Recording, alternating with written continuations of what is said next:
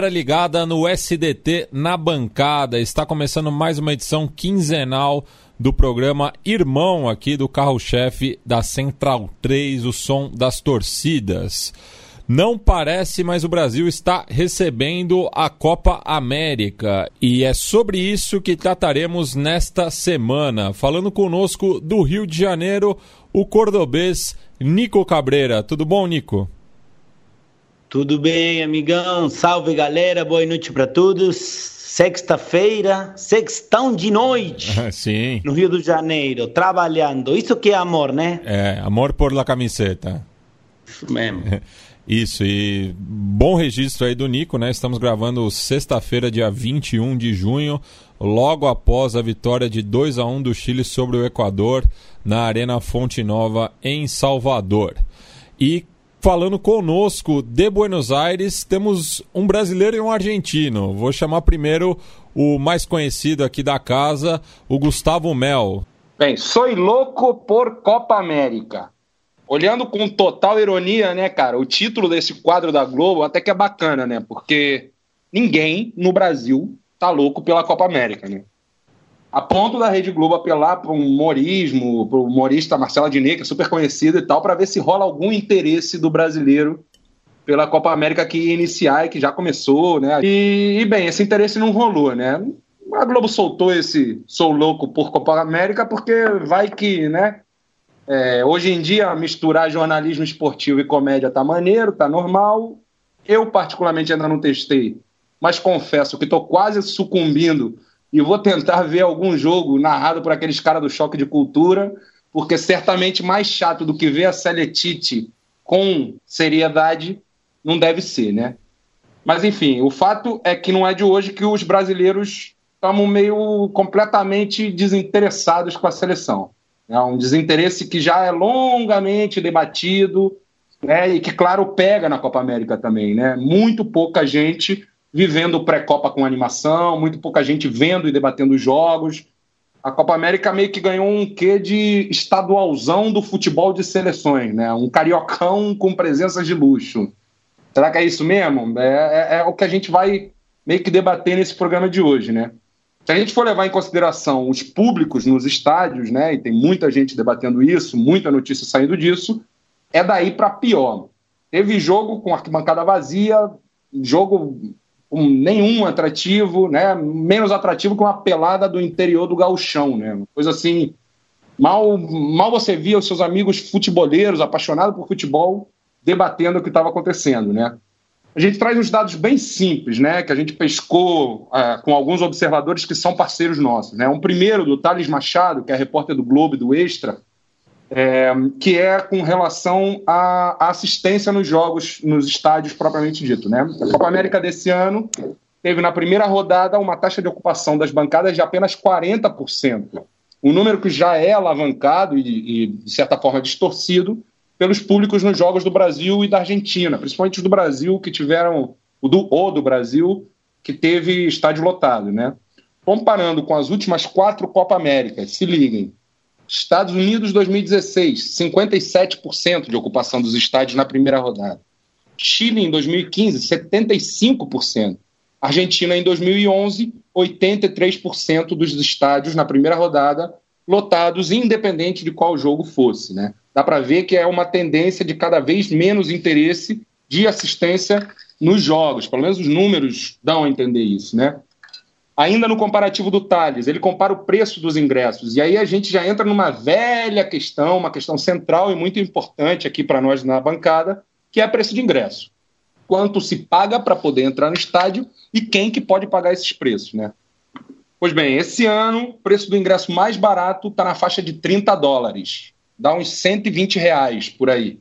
Em 2016, a Copa América foi, foi nos Estados Unidos, foi na terra do dólar, né? Aí o preço subiu naturalmente, foi uma base de 50 dólares. Quando a gente volta para a América Latina, é, a gente vê que é um preço muito maior que os 13 dólares do Chile em 2015 e que os 15 dólares por ingresso na primeira fase, de, de ingresso mais barato, na primeira fase na Argentina em 2011. Isso é menos da metade dos preços que a Comebol está praticando esse ano. Outros dados. A Mariana Vantini publicou outro dado bem interessante. Né? A Mariana é companheira nossa também, pesquisadora que estuda futebol, uma pegada bem, bem nossa aqui do Na Bancada. Né? E ela está na França e de lá, acompanhando a Copa do Mundo Feminina, fez um cruzamento que é uma comparação entre os preços praticados agora com os preços praticados na Eurocopa de 2016, lá na França, mas tendo em consideração o valor do salário mínimo em cada país. Então vamos lá, o trabalhador brasileiro que hoje recebe um saláriozinho mínimo de menos de mil pau e quer levar a família para curtir um Paraguai e Catar na arena ex-Maracanã, bem, vai com o seu ganha-pão lá e vai poder comprar, se ele fosse gastar todo o salário do mês, ele poderia comprar oito ingressos, é o dado da, da Mariana, sem sobrar quase nada, pro metrô, pro lanchinho das crianças, né, pro, pro biricutico do papai, aquela coisa, né? E ainda ia ter né, um detalhe importante da, da, da, da estrutura que a Comembol armou no Brasil esse ano para a Copa, e ia ter que ir até a Urca, um bairro que, para quem conhece o Rio, é dos mais inacessíveis e distantes, é uma pontinha que, além de umas casinhas simpáticas de quem mora por ali, a única coisa que tem é o bondinho do Pão de Açúcar. Dificulta muito para o camarada que queira ver um jogo, talvez não tanto para o turista que vai lá curtir um passeio, sobe no pão de açúcar e tal, mas para o torcedor comum, que de repente acha maneiro ir para um jogo, dificulta ainda mais, né? Pois bem, um salário, oito ingressos. Em 2016, um francês podia comprar com o seu salário de quase 1.500 euros, quase 58 ingressos. Dava para levar a família, dava para levar o bairro inteiro, né? E isso para curtir um, sei lá, um Alemanha e Bélgica, um outro nível de futebol, que também é um elemento importante da gente levar em consideração se a gente está debatendo interesse nessa Copa América, né?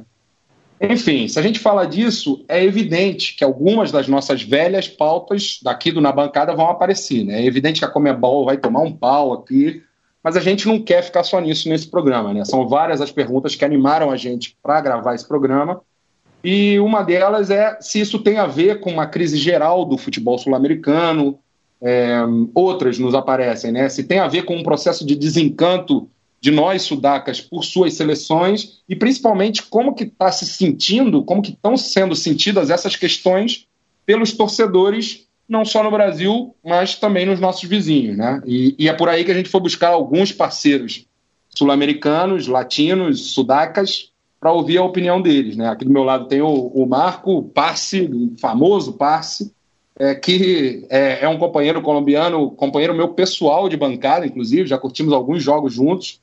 É, e já já a gente vai chamar ele para o debate, para desfilar um pouquinho do portunhol dele com a gente.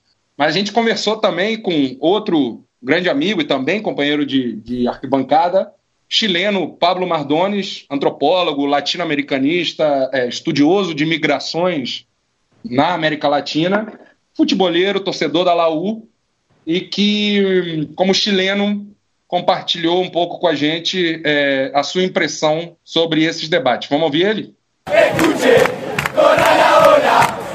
Então, bom dia, boa tarde todo mundo. Vou tentar falar é meu, meu portunhol sem vergonha, meu portunhol da rua, para falar da, da Copa América aqui no Chile, a nível simbólico a nível social, né? cultural também. Eu acho, eu acho que, que a gente está numa crise institucional que é reflexada no pálpito das pessoas da rua, das pessoas de pé. E aqui no Chile é, Acontece que a Copa se vive com muita intensidade, porque a gente viu campeão, coisa inédita na nossa história. Não tínhamos nenhum, nenhum título nessa Copa. E o futebol chileno é muito pobre. É, agora é mais pobre ainda no torneio local. Mas é, a sensação com a seleção é diferente, não? Mas a gente está muito incrédula com, as coisas que acontecem no Brasil, as gradas vazias, os ingressos caros, é, bem diferente com os processos que aconteceram na Copa América no ano 2015 aqui no Chile, que é um país bem futbolizado, como todos na região. Então é isso. Um futebol bem mediocre, sem muita oportunidade. A gente no Chile ficou fora da, da Taça Libertadores, da Sul-Americana também. Somos o único país que não tem times na segunda roda de ambas taças, ambas copas. E, e do outro lado da moneda, é a seleção, não? A roja de todos, que a gente vive com muita paixão, tem um mínimo de, de credibilidade que o Chile seja tricampeão. Difícil, porque o mesmo time, que é um bom time, mas é um, bom, é um time mais velho que as últimas duas copas, mas ah, o desejo está intacto. Eh, e também para fechar aqui essa, esse papo, falar que essa crise institucional, essa, essa incredulidade do Brasil, das gradas vazias, dos ingressos caros, para mim é um, é um processo experimentado em toda a América Latina. Eh, por exemplo, a final da Copa River Boca en España o ano passado é sintomático disso. E outros processos também que estão acontecendo de uma realidade, de, de minha perspectiva, que reflexam um neocolonialismo, não? É isso. É, dá para ver aí algum, algum dos debates que a gente colocou é, e acho que a gente podia passar a bola para o Nico, né, Matias? Que, Isso. bem, Nico, que é da casa, é, membro do Na Bancada, né, hermano argentino, o mais carioca que eu já conheci, é, e, que, e que acho que podia passar um pouco como que, como que ele está vendo tudo isso. Vamos lá, Nico. Vamos lá, vamos lá. É... Vamos falar de Copa América, não vamos falar de lá, velho. Tá? Vamos de Copa. É, então, pelo que, pelo que o Gustavo falou e pelo que eu estou vendo, sentindo aqui no Rio, é muito claro desse interesse que tem o brasileiro pela Copa América, né? É, e aí que eu faço a pergunta sobre o argentino, né? Que, que, que eu acho que tem sobre o argentino tem um olhar meio exótico, exagerado. Eu acho que é um apaixonado total pela seleção, né? Eu acho que na Argentina, eu não posso falar que esteja rolando um desinteresse maior do que no Brasil, mas com certeza a apatia ou até a raiva contra a seleção existe. Dá para perceber na cobertura da imprensa que é muito crítica para a seleção do Scaloni, uma crítica que vamos combinar faz sentido. É, nos estádios onde está jogando a Argentina não tem muito torcedor nas arquibancadas e também nas conversas cotidianas que eu estou tendo com os meus amigos. Então, eu acho que existe claramente um desinteresse do torcedor argentino com a Copa América também. Mas por quê? Por que, que isso está rolando? E aí eu acho que tem vários fatores. Primeiramente, o óbvio: o futebol da seleção é muito ruim, gente. Vamos combinar que os resultados que está tendo a Argentina são uma vergonha. E não é só de agora. Tirando o subcampeonato na Copa do Brasil, na Copa do Mundo, e até eu poderia falar, sei lá, o jogo olímpico de 2004, a Argentina há muito tempo que não consegue um título importante. Então, a seleção já esportivamente está devaluada. Mas eu acho que também os problemas não acabam apenas no assunto esportivo o futebol argentino está numa profunda crise, pelo menos desde a morte do Grondona, que foi, todo mundo já sabe o que, que foi isso. E a AFA tem uma ilegitimidade gigante, uma corrupção terrível, que também atinge a Comebol. Né? A gente já falou muito na bancada de, da, da corrupção da Comebol, que também tem a ver com a corrupção da AFA. Então, tudo isso que acontece, toda essa ilegitimidade que tem a AFA, Associação do Futebol Argentino, atinge a, a, a seleção, atinge a equipe argentina. Um técnico que não gosta, a pouca resposta do Messi, uma renovação de jogadores que nunca chega. Tudo isso, para o torcedor argentino, tem a ver com uma instituição que está podre. E mais um ponto, eu vou, eu vou jogar aqui até uma provocação. eu acho que, que até poderia ser uma hipótese ou uma projeção, ou, ou simplesmente um desejo. Na Argentina, de fato, teve muita repercussão a Copa do Mundo feminina. É, vocês sabem que a Argentina está passando tipo por um momento do movimento das mulheres muito forte. É, acho que, que, é percebido isso para nossos ouvintes. Não é só da Argentina, mas na Argentina está muito forte. E eu acho que, que o sucesso das mulheres, eu percebo que tá funcio, funciona como se fosse um espelho invertido do fracasso do futebol masculino. Se sabe que na Argentina o futebol tem uma narrativa popular muito forte. E eu já vi, escutei e li uma narrativa do futebol das mulheres muito interessante.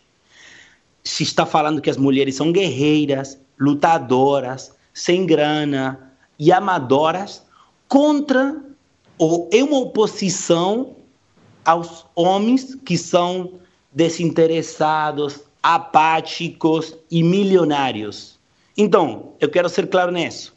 Não estou falando que o futebol argentino virou feminista, né? Porque é muito machista, mas estou falando que o relativo sucesso das, das narrativas é, sobre as mulheres futebolistas contribui à imagem negativa que a seleção masculina está tendo de fato. E Nico, fazendo o paralelo com a Copa América sediada na Argentina em 2011, é, como que foi essa experiência para você na época, ainda vivendo na sua cidade natal, em Córdoba, no interior da Argentina? A gente estava conversando em off também, né, que essa Copa América teve uma característica distinta da, das anteriores no, no país, de que ela foi mais federalizada, né? Ela saiu ali da, da, da grande Buenos Aires e da, das províncias mais próximas e foi para o interior mesmo, né? Indo para Mendoza, para São Juan, enfim, é, São Luís. Eu queria que você comentasse um pouco sobre esse momento vivido aí na Argentina.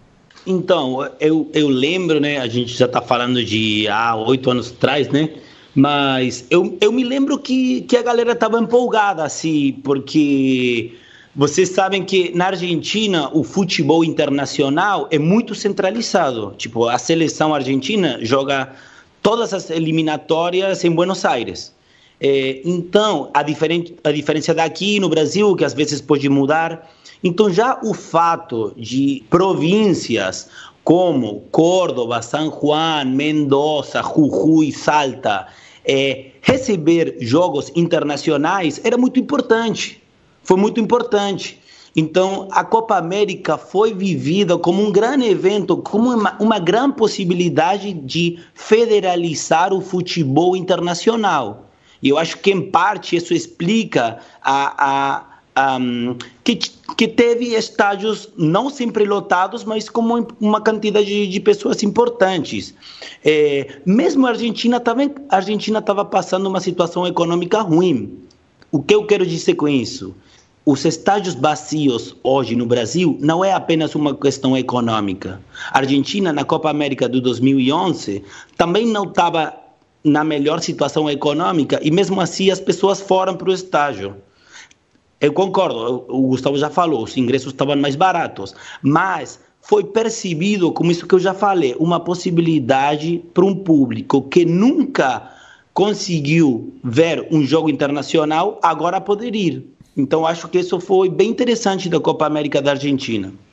E a Copa América disputada na Argentina também é, rendeu um fruto, né? Por conta justamente dessa modernização do, dos estádios nas províncias, que foi a própria Copa Argentina, né, que também se joga num, num sistema é, de sede neutra, às vezes não tão neutra assim, né?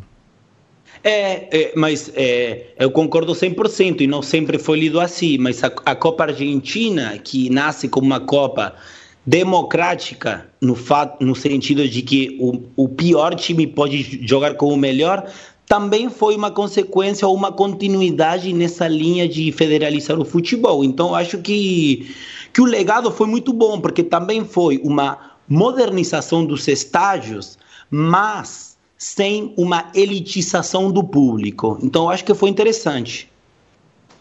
E resgatando também né, o exemplo da Copa América de 95, disputada no Uruguai, ela serviu também para integrar né, os clubes do interior, já que no Paisito é, existe uma organização própria do futebol do interior, que é a OF, né, Organização del Fútbol del Interior, e que daí disputaram a primeira divisão né, do, do campeonato da Associação Uruguaia de Futebol pela primeira vez, fruto né, também dessa ampliação dos estádios né, em Rivera, em Maldonado e Paysandu, enfim. É, e para falar um pouco né, de como os uruguaios vivem a Copa América, eu chamo o amigo jornalista Sebastián Quitarini, é, autor do livro Que Vuelva la Celeste de Antes. Hablando un poco de cómo se vive la Copa América de la perspectiva de, de los hinchas en Uruguay, por lo general, eh, bueno, este es un país en el que hay mucha cultura futbolística y generalmente se, se desatan bastantes expectativas ante cada nueva participación de, de la selección. Entonces, bueno, en, en este caso, como, como, buen torneo grande que es la Copa América, no, no es una excepción.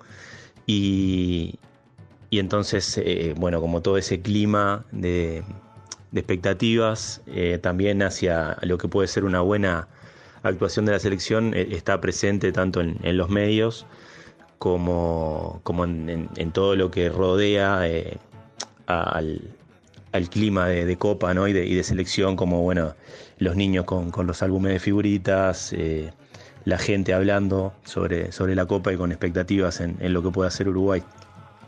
También ha llamado bastante la atención el, el poco ambiente de, de, Copa que hay en, Brasil, eso se, se, ha comentado bastante en, en relación a, a, a, los estadios con poco público.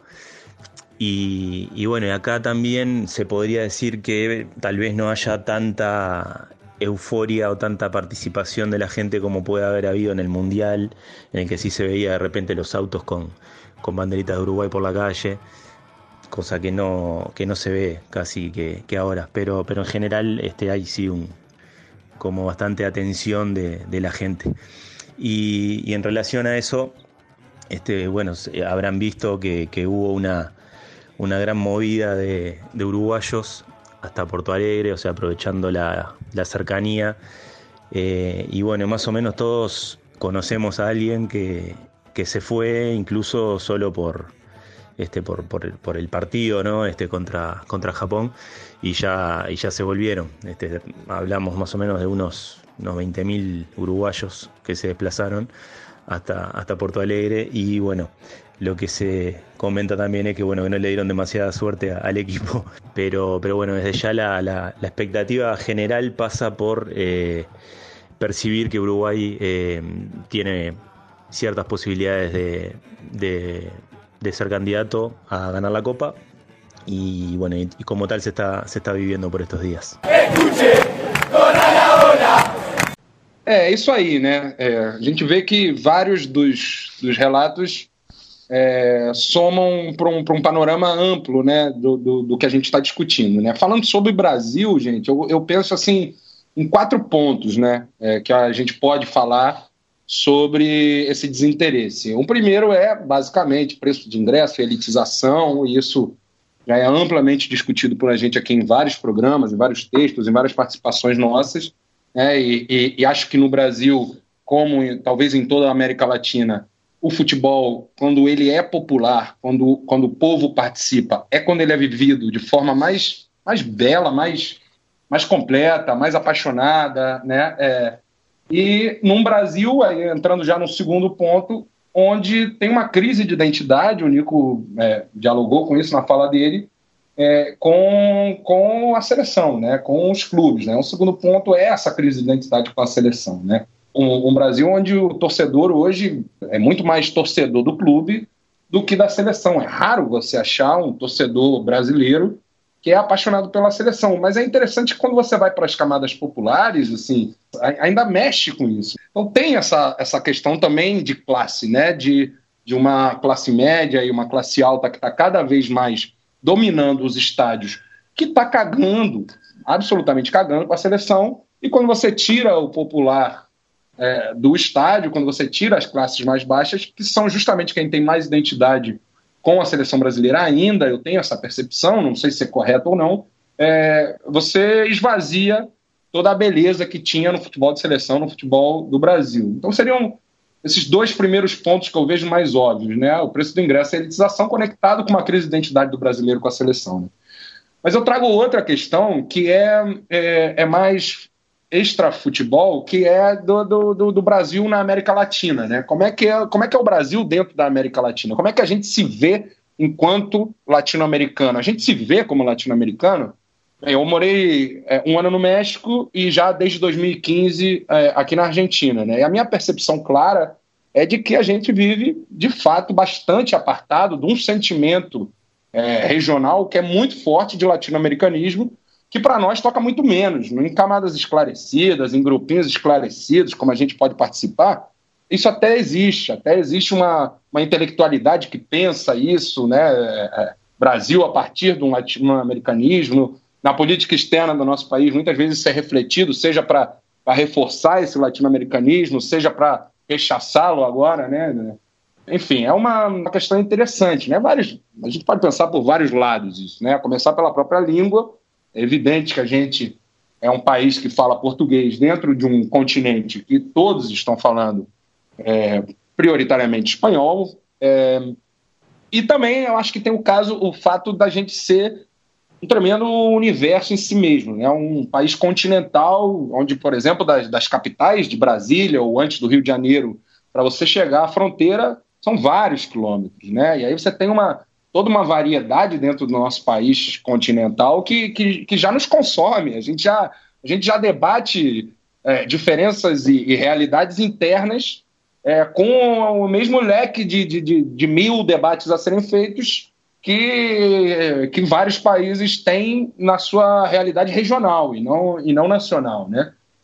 É, e um quarto, uma quarta questão, que eu acho que é impossível da gente não conectar, é com o fato de um Brasil ultracampeão, né? Um Brasil que é cinco vezes campeão mundial, é um Brasil que foi oito vezes campeão da Copa América e que a Copa América, em algum momento, quando a gente ainda era o, o, o cocô do cavalo do bandido, ainda era uma Copa América avalizadora da nossa grandeza, né? Então, quando a gente ganha em 1919, marco fundamental da, funda, da fundação do Brasil como uma, uma possível potência, ou, ou, ou quando a gente aparece para o futebol fora das nossas fronteiras, a Copa América era o campeonato a ser jogado e, e ia é, comprovar se a gente é bom ou se a gente não é bom.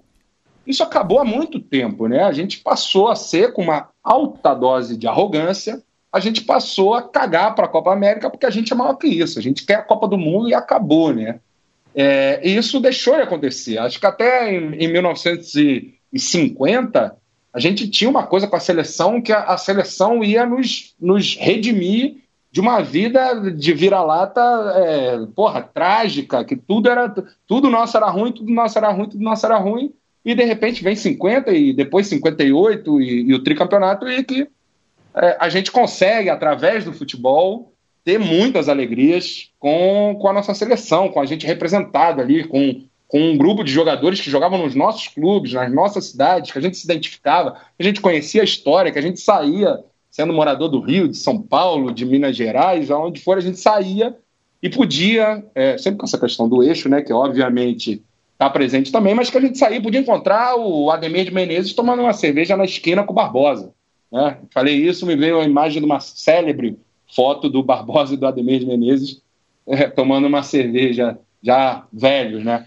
Mas enfim, acho que essa é uma, é uma boa questão para trazer a opinião do, do passe, né? Do, do Marco que está aqui do meu lado e que, que que a gente chama para compartilhar um pouco como é que se vive essa Copa América e essa relação com a seleção colombiana. Eu, que sou amigo do passe, já adianto. Estamos para ouvir um fanático da seleção colombiana. Um cara que não perde um jogo e que, meu irmão, torce alucinadamente por sua seleção. Fala aí, Passe. É alucinado. Boa noite para todos.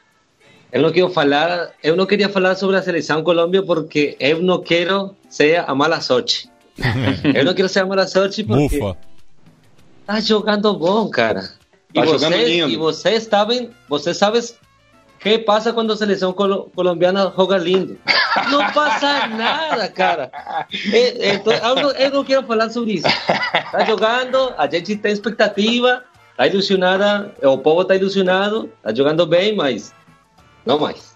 Não Lembrou de falar. 94 aí, parça? Lembrei de 94 que não passou nada. Eu lembrei de 90, não passou nada. Eu lembrei de 98, muito, muito equipo. Mas não passou nada. Porque isso é um problema muito grande desde, desde 93, quando a Colômbia ganha 5-0 para a Argentina. Eh, Nico, você lembra? Cordobês. Eh, Você lembra? Cincochea. El Cincochea, claro que. ¿Se lembra, né? Lembra, né? Então, quando... Claro, quando, quando... Você, você tem que lembrar que eu tenho pai colombiano, então até o dia. eu me lembro não- meu pai soando a família toda. al tren y desde atrás Rincón para vencer a Argentina en su propia casa, para humillar a los campeones del mundo y a los campeones de América, para mostrarles el fútbol en esta transmisión que llega al mundo entero, que se juega en nuestra nación y clasifica directo al campeonato mundial. Olvídense de lo demás, empiecen a celebrar en Colombia. 30 minutos del segundo tiempo. Pueden sacar el aguardiente que ataca a Colombia. El tiro, vamos al cuarto, el tiro, increíble, increíble, increíble. ¡Gol! ¡Gol! ¡Gol!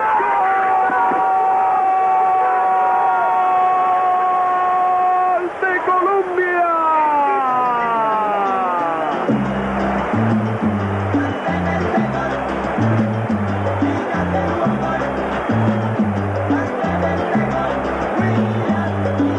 Colombia está en el Mundial de los Estados Unidos. Faustino el Asprilla. Baña al arquero Goicochea. ¡Qué anotación es el cuarto! El cuarto aquí en Estadio de River. Déjenme, déjenme antes de que venga la música, pedirle, pedirle a todos los alcaldes de Colombia, a las autoridades, si lo estiman conveniente, declarar el día de mañana cívico. Esto hay que celebrarlo. Sanamente Colombia. Regresamos al Mundial. Você não perde ninguém, né? Gana por Argentina e gana por Colômbia, né? Mas é, é, é verdade. Eu não sei porque o, a, a Colômbia tem fama de, de pecho frio, não? Esse é um assunto importante. Não, não, de, de medroso. De que tem bom equipo, tem bom jogador, tem Valderrama, tem Quintero, tem, tem James, mas, mas tem Tino Asprilla, tem Rincón, tem, tem bom jogador, né? Mas sempre é, é medroso. Mas e aí, Passe, tua, tua relação com a seleção, como é que é isso? Agora, agora eh, a gente está, tá, tem, eu falava para você que tem, tem muita expectativa agora, né?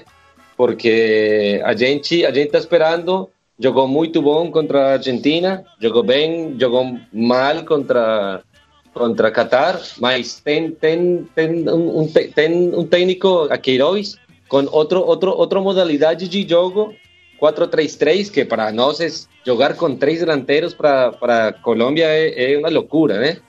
Então, eh, eu estou falando sobre vocês. Eu estou falando, eu, eu vou falar sobre futebol, né?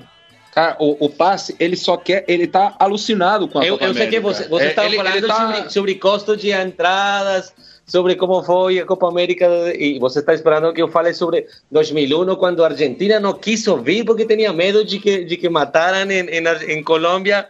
Mas então, eu, Passe. eu, acho, eu, eu, eu acho interessante perguntar pro, pro Parce, porque quando a gente fala, tanto no Brasil quanto na Argentina, sobre o desinteresse com a seleção, a gente fala muito que, tanto na Argentina quanto no Brasil, a galera, o povão, a sociedade é muito torcedora do time, né? Do time de cada um. Então isso seria como meio uma desculpa para falar que a gente não torce tanto pela seleção. Mas cara, na Colômbia também eles são bem, eles torcem muito para o seu time. Eles têm torcidas muito fortes, os, os equipes locais É assim. de lá. Mesmo assim, torcem pra caramba para a seleção na Copa América. Mas é, é, é, eu falado isso com, com o Gustavo e eu, é, a, gente, a gente acha que é porque Colômbia nunca, a diferença de Argentina e Brasil, nunca teve a, a glória, porra. Tem fome de glória. Tem fome de, de saber que é a glória e depois aburrir-se da glória, que foi o que passou para vocês. Vocês, Traduzindo, se encher, encher o saco da glória, né? Assim, sim, se entediar com a glória, né? foi o que passou para vocês. E Colômbia não tem isso. Então eu acho que a paixão que, que a gente tem de time e de seleção são duas paixões diferentes, mas são duas paixões muito fortes. E você comentava, Passe, de, de como se vive para além da sua relação pessoal, e, e é justamente o que você está falando, né? Como se vive na Colômbia isso, né? É, o, o, o, país para, como é que é? O pessoal o vai... País, o, país, o país para, al outro dia, há 44 heridos, 20 mortos. Você, não, eu, eu, eu tô zoando, eu tô zoando, mas, mas, mas se você pode ver, pode se verdade, né? Eu lembro. Eu é um carnaval a cada jogo. é o carnaval, cara. Eu falo com Gustavo quando estamos falando sobre eh, quando joga Colômbia. Quando joga Colômbia em, em um Mundial 2014 de Brasil, eh, em, em Colômbia, eu não sei, eu não sei a palavra em, em português, mas foi lei seca. Não vem, não vem na col.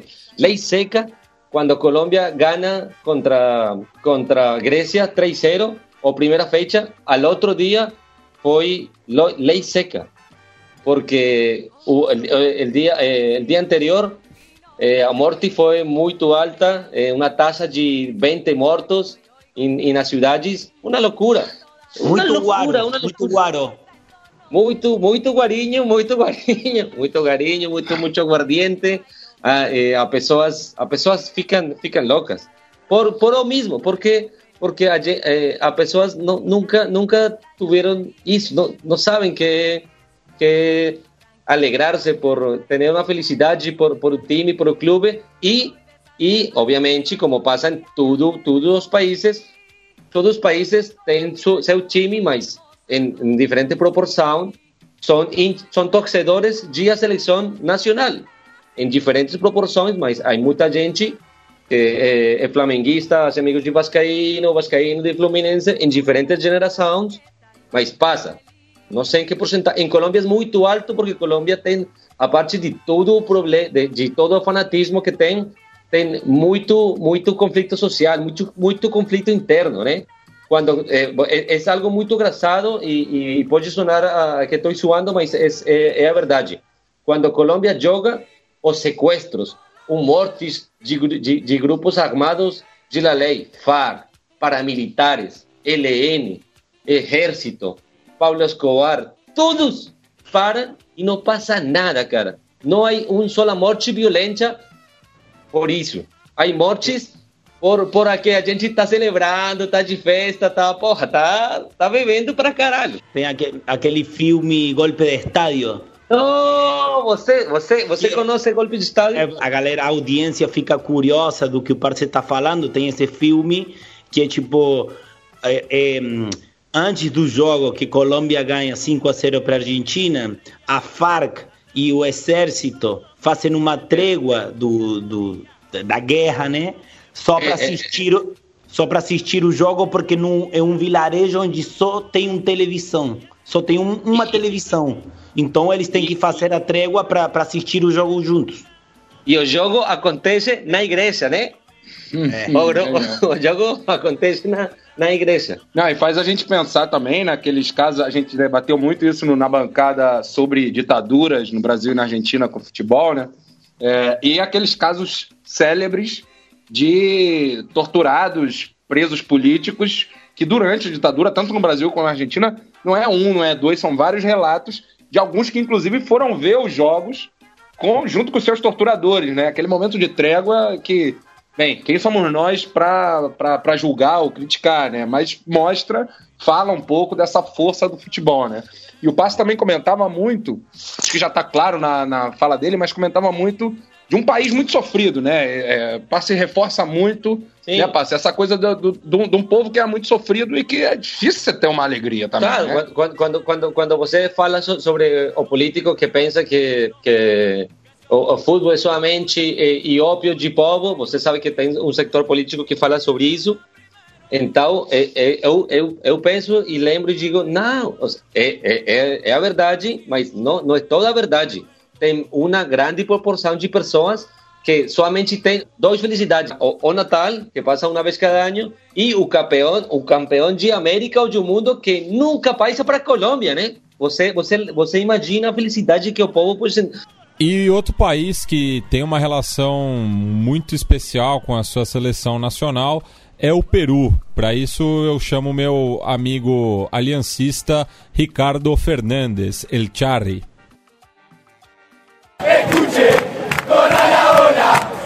Hola Matías, ¿qué tal? Sí, mira, verás, eh, aquí, aquí en Perú sí se vive fuerte, se vive fuerte el mes de la Copa América. La gente se entusiasma, la gente se afana, la gente se pone sus camisetas y, así se va a trabajar, así salen a pasear, sobre todo los días de los partidos, ¿no? En que inclusive en, en los centros de labores este, hacen una pausa de dos horas para que la gente, para que sus empleados puedan ver los partidos. Y lo que tú dices es muy cierto. Cuando yo viví en Brasil, eh, yo tuve la oportunidad de estar allá en dos Copas Américas y la verdad que los brasileños no, no le prestan mucha atención a la Copa América, ¿no? No, no, como dicen en Brasil, no están ni ahí, ¿no? Creo que ellos simplemente están enfocados en lo que viene a ser la, la Copa del Mundo, ¿no? Los mundiales. La Copa América como que lo ven un torneo chico, un torneo no muy importante, entonces como que la menosprecian. Para nosotros no, porque nosotros somos una selección que pues hace tiempo que no hemos ganado nada a nivel internacional y entonces sí, sí la gente, como te repito, se entusiasma, se afana, este, se vive una fiesta en las calles eh, minutos antes de que juegue o inclusive este, esos mismos días en que juega la selección, la gente en los carros tocan las bocinas, tocan los claxons, se vive una fiesta bonita, se vive una fiesta bonita. Eh, el peruano pues definitivamente quedó muy ilusionado luego de haber clasificado a la Copa. ¿no? Y desde entonces la- las barras inclusive se han, se han, este, se han organizado mucho más, ¿no? Ya viajan en grupos, eh, ya viajan por, por, por inclusive por, por, zonas, por distritos, se reúnen y, viajan. En este caso creo que también me, me enteré que ha viajado una, una gran parte, una, una gran hinchada de peruanos a Brasil simplemente por la Copa América. O sea, a diferencia de Brasil, nosotros sí celebramos, sí disfrutamos, sí nos conmovemos mucho con cada partido de la Copa América, en especial, por supuesto, cuando juega nuestra selección y, por supuesto, aún más todavía si nuestra selección gana, ¿no? Muchachos, considerações finais? Não, eu acho que eu acho que ficou meio claro, assim, né? De, de, de como, de alguma forma, é, há um- uma discussão extremamente é, que, é, que é importante ser feita sobre é, uma crise do futebol sul-americano e tal, e que passa por nossos jogadores indo embora e tudo isso, e Copa América, e Comembol, e preço de ingresso, e a porra toda. Mas acho muito importante é, se dar conta que talvez a gente de Brasil e Argentina está colocando como um desencanto general geral com a, com a Copa América que talvez não se reflete, né? Eu acho que algumas falas de companheiros de outros países aqui demonstram isso, né? Que tem, tem país, tem, tem uma certa arrogância de brasileiro e argentino com, com a Copa América e que tem país que está lutando, tá, tá, tá jogando a vida na Copa América, que é muito importante para as populações locais, né? Talvez a gente Eu acho que esteja esperando uma, uma, uma próxima Copa do Mundo e, e- e- e tem gente que está curtindo a Copa América. Diga para aí, Brasil, para Brasil pasa, para, para, para o mi- eu acho que, que é o mesmo. Para, para Peru, bueno, Bolívia, Bolívia é um sonho já demasiado, demasiado grande, né? Mas eu acho que para Bueno, Venezuela também é um equipo que vem, vem crescendo. Eles, eles vão, vão ficar muito, muito, com muita felicidade se chegam a semifinais. Mas para Peru, para Colômbia, para Equador, para, o mesmo Chile, tem muito equipo que, que quer glória, Então- que, que, que nunca, que, que hace muito tempo ou jamais ah, tuvo, tuvo glória e vocês estão aburridos, estão chatos de, de, de glória. Eu acho que é isso. O Gustavo chamou o Nico, né, do, do argentino mais carioca é, que ele conheceu. Isso porque o, o Doval faleceu, né? Porque o Narciso Doval, que jogou na dupla Fla-Flu, tirou muita onda também. Na real, eu não sei se agradecer ou xingar o Gustavo com esse comentário. Eu não sei se é bom ou é ruim virar carioca, mas Lembrando que o carioca é o portenho brasileiro, né, Nico? Pensa, pensa em mim, cara, que tô aqui criando filho. O Pedro tá dormindo aqui em cima, né? Tá- O, o, o, o Pedro, cara, tá crescendo aqui em Buenos Aires e corre sério risco de crescer um moleque misto de portenho e carioca. Meu Deus. do céu. Nossa, imagina. O ego dele não vai caber pela porta. É, galera, só para fechar, eu acho legal falar de novo que não, que não existe uma opinião homogênea sobre a Copa América, porque a América Latina é muito diferente e muito desigual também, cara. O futebol sempre é, é, é, um, é um espelho onde olhar isso. O futebol também é desigual, então as expectativas, as ilusões e as possibilidades são diferentes. Então, eu, eu celebro também é, a, a, a, heterogeneidade de vozes daqui da bancada para mostrar essa realidade que é muito mais complexa que o que os argentinos, os brasileiros e a mídia hegemônica tá falando sobre a Copa América. Bueno, e a gente vai encerrar essa edição ouvindo uma releitura de Los Pueblos Americanos, clássico de Violeta Parra, é, pelo grupo de rap chileno também, Conspiración, do álbum Apaga la Tele. Hasta! Y nos vamos con esta cueca, nuestro baile popular, hecha por la violeta, con su profundidad genial. Mi vida en los pueblos americanos, mi vida se sienten acongojados, mi vida por guetos, gobernadores, mi vida nos tienen tan separados. ¿Cuándo será ese cuándo, señor fiscal?